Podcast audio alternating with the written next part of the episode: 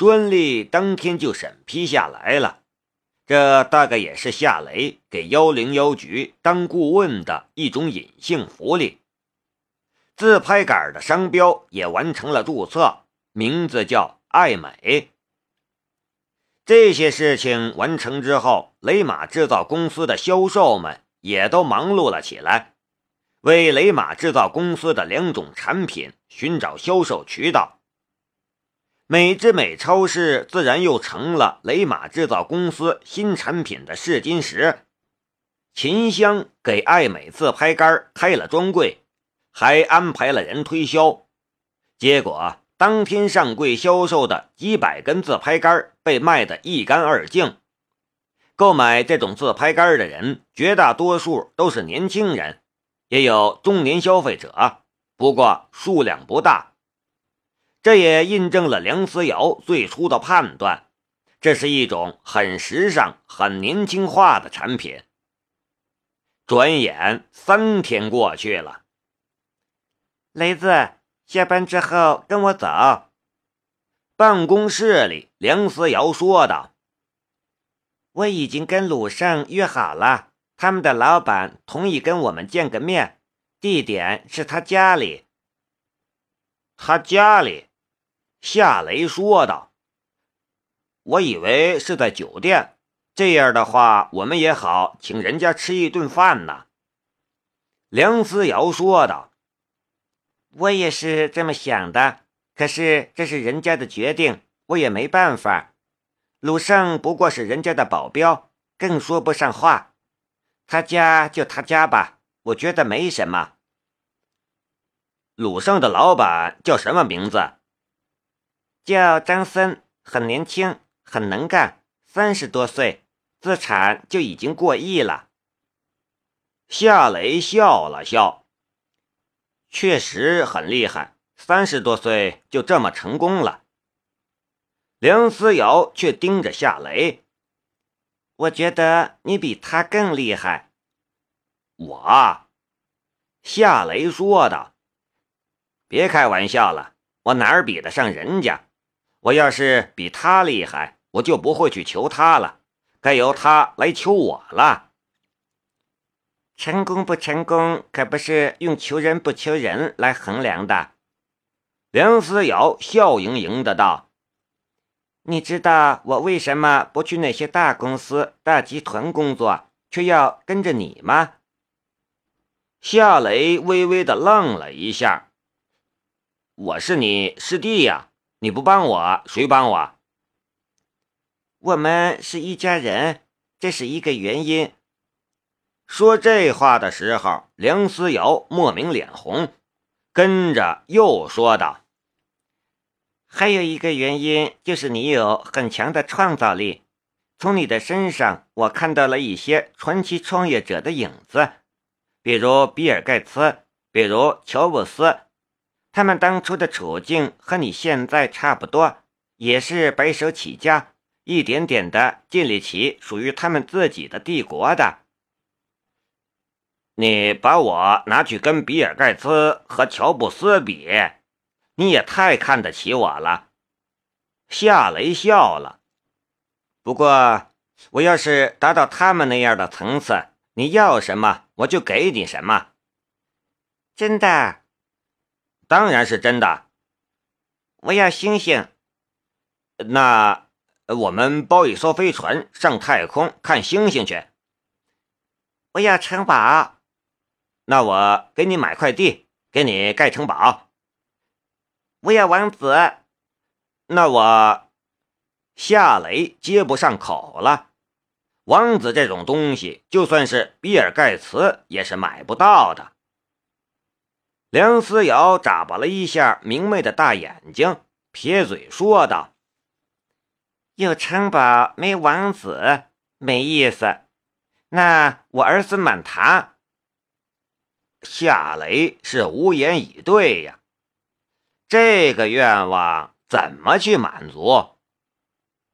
梁思瑶咯咯笑道：“好啦，不逗你了，我去车间拿样品，你去洗个澡，换身衣服，我们就动身吧。”梁思瑶走后，夏雷也离开了工作室，去澡堂洗澡。要去见张森这样的人物，一身油污肯定不行。一个小时之后，夏雷和梁思瑶驱车来到了一幢海边别墅。有钱人都喜欢住山清水秀的郊区，喜欢住在海边。这个张森似乎也不例外。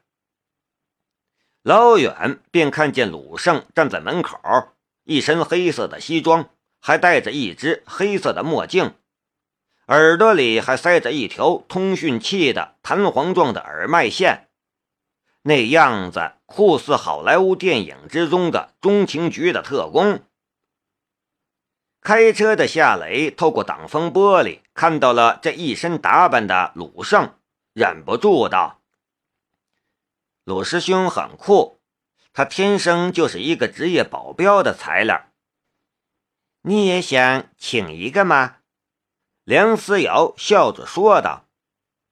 不过我估计你要请，也会请一个美女当保镖吧？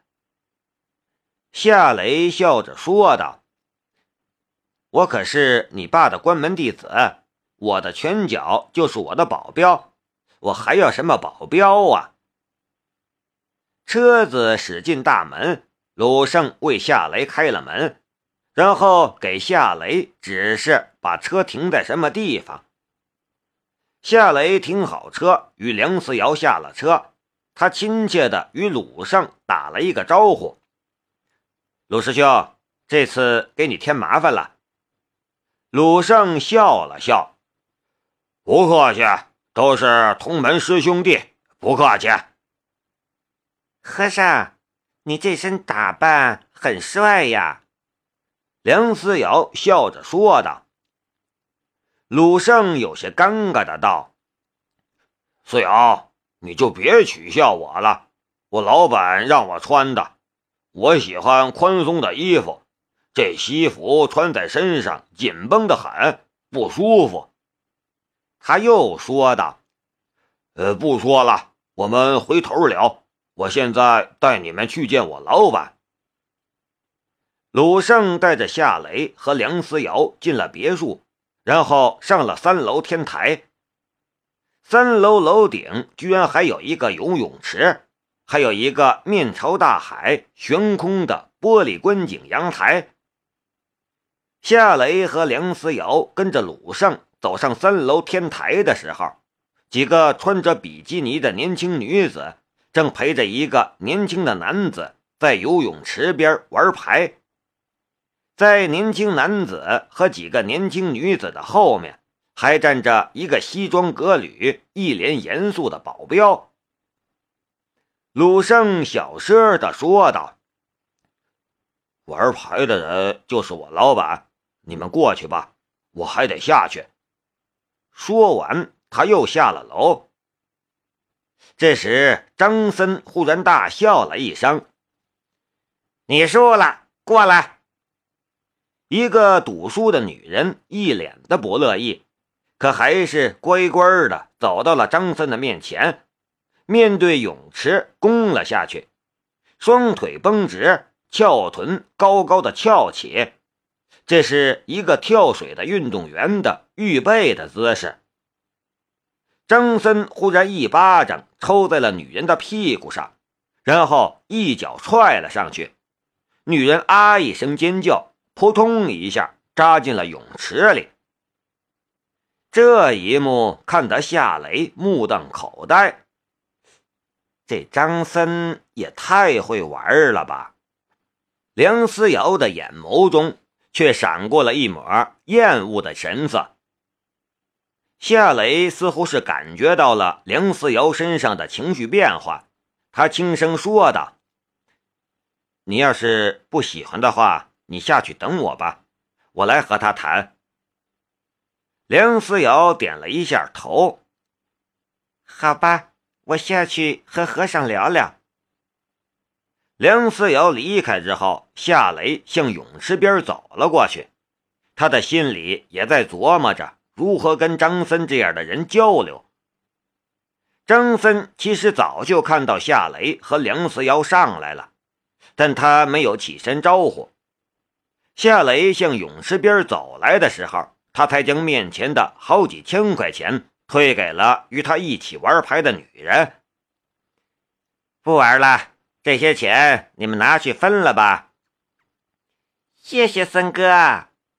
几个女人嗲声嗲气的道了谢，捧着钱下去了。刚从水里爬起来的女人从夏雷的身边经过，还悄悄的向夏雷眨了一下眼睛。湿漉漉的比基尼，胸上的鸡突之处，腿间的凹痕清晰可见，撩人的很。可夏雷却连半点感觉都没有。更别说是受到诱引，左眼透视了。夏雷走到了张森的身前，面带笑容，客气的道：“张先生，我叫夏雷，我是来……”张森打断了夏雷的话：“我知道你是来干什么的，跟你一起来的是梁小姐吧？你知道她？”我听鲁胜谈起过，知道一些。鲁胜说他是咏春高手，是吗？夏雷说道：“她是我师姐，确实很厉害。”这么说，你也很厉害了？张森的眼里闪过一抹异样的神光。呃，还过得去吧？夏雷说道。张先生。你这里很漂亮，让人羡慕啊！对方不急于谈生意，他也不着急。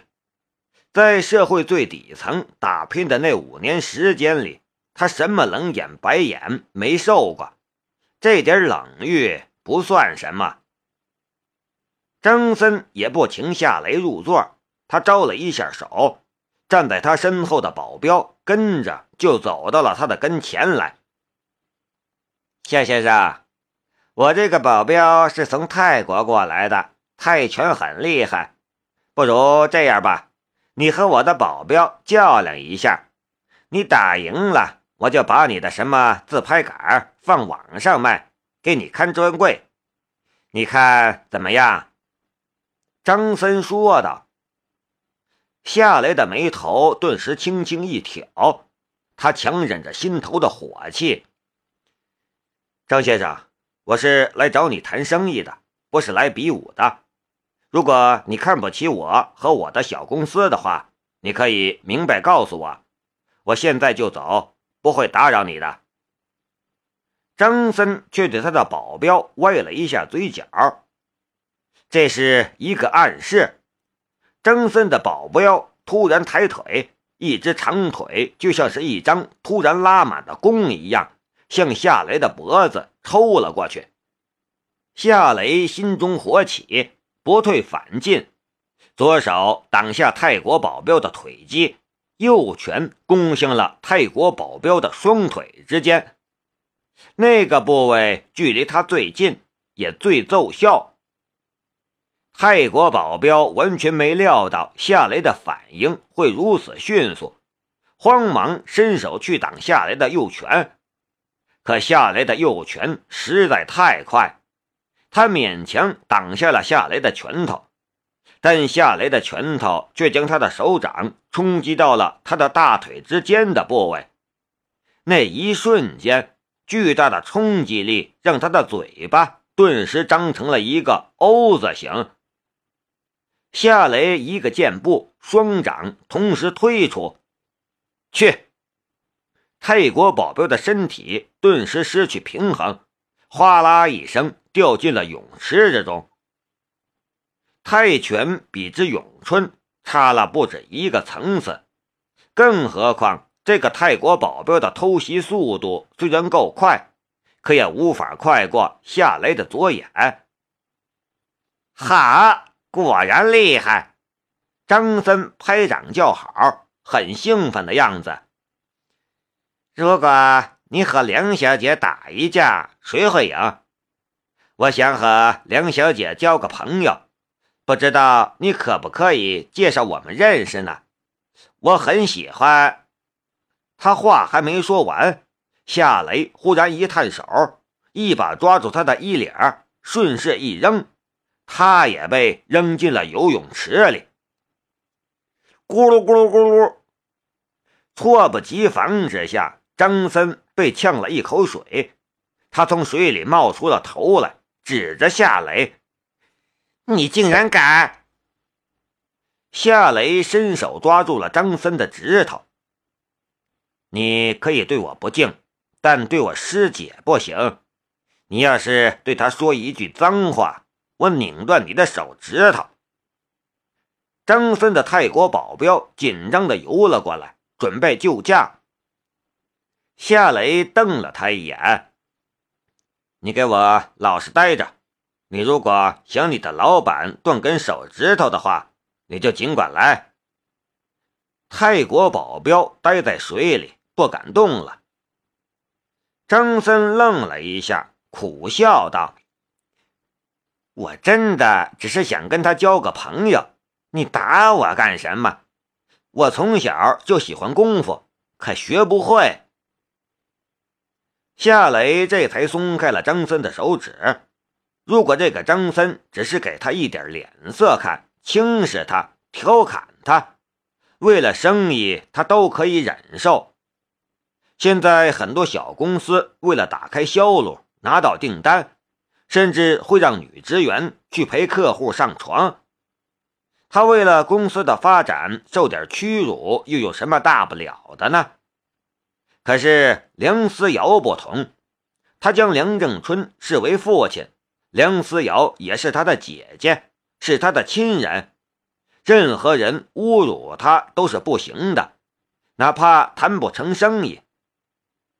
这样做看似很鲁莽，甚至很愚蠢。